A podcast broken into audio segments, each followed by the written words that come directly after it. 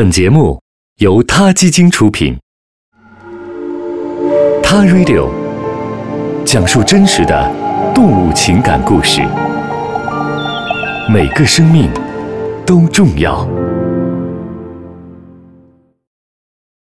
嗨，大家好，欢迎收听《他 Radio》，我们今天继续聊东南亚穿山甲黑市卧底调查第三集。萨特见的第一位黑帮大佬。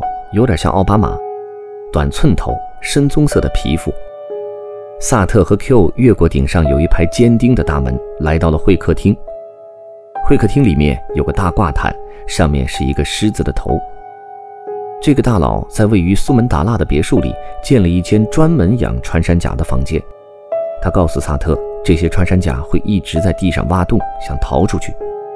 黑帮大佬说，他曾经有一次运送穿山甲。车子在路上爆了胎，警察威胁要扣留车厢当中的一吨穿山甲，除非付两万六千美元才能过关。成交以后，警察甚至还给了他们一个新的轮胎。黑帮老大感叹道：“有了钱，干什么都能成。”但是因为运输风险太大，他现在已经不做穿山甲的生意了。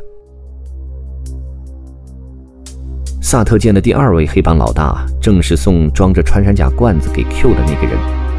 他看上去跟你在电视剧里面看到的毒贩差不多，穿着沙滩裤、短袖 T 恤，一副懒洋洋，但是稍不顺口就会马上杀了你的样子。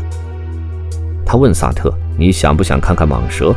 萨特的心中一惊，这个问题在正常情况下他会说不，绝对不要。但是在秘密卧底任务中，在一个黑帮大佬的客厅里面，他不得不点了点头。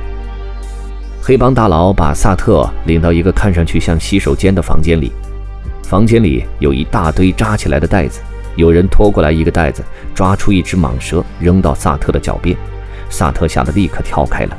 黑帮大佬和翻译看到这个场景都哈哈大笑起来。Q 后来告诉萨特，他们用那些蟒蛇来掩盖走私穿山甲，就是把蟒蛇放在走私穿山甲的最上层就可以了。因为在经过审批后，政府是允许一定数量的蟒蛇运出苏门答腊的。黑帮大佬对萨特说：“如果你钱够的话，我可以在一个月内给你两到三吨穿山甲。”他开了一个天价，三吨穿山甲要近五百万人民币。而就在不久前，卖价只是现在的三分之一。现在从苏门答腊运出穿山甲越来越难了，一是因为警察管得越来越严。二是因为越南和中国的顾客都要求餐桌上现宰活的穿山甲，而活的穿山甲要装车运输更加困难。不过黑帮大佬们也有自己的门道。他说：“我在这里跟所有阶层的警察都打好关系了，每个月都要付他们一千三百美元。”心惊胆战地告别了两位黑帮大佬，萨特来到了他的下一站——印尼的科特农村。这个只有五百八十人的小村子，却是主要的穿山甲盗猎区。在这里，萨特采访了五十八岁的鲁斯兰。鲁斯兰仍清楚地记得，几年前有个野生动物贩子来了村子里，对大家说：“你们给我去抓穿山甲，我给你们钱。”于是鲁斯兰就去抓穿山甲了。他并不知道这是非法的，而且抓起来还很在行。鲁斯兰家中的全部电子用品只有一部老式的手机，一台小电视。和一个电饭锅，他们村两年前才通电，大多数当地农民一天只能赚大约两美元。另一个捕猎者罗平告诉萨特，他是为了自己的一对儿女才去捕猎穿山甲的，这样做仅仅是为了维持家庭收入，不然的话，连给孩子们买牛奶的钱都没有。这是一个无望的地方，对这些村民来说，他们抓穿山甲获得的报酬是每公斤二十七美元。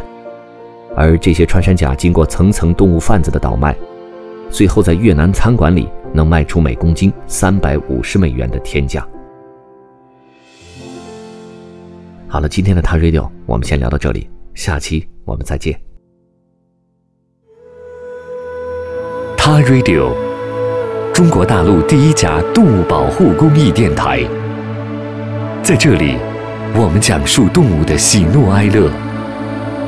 尊重生命，善待动物。他的世界因你而不同。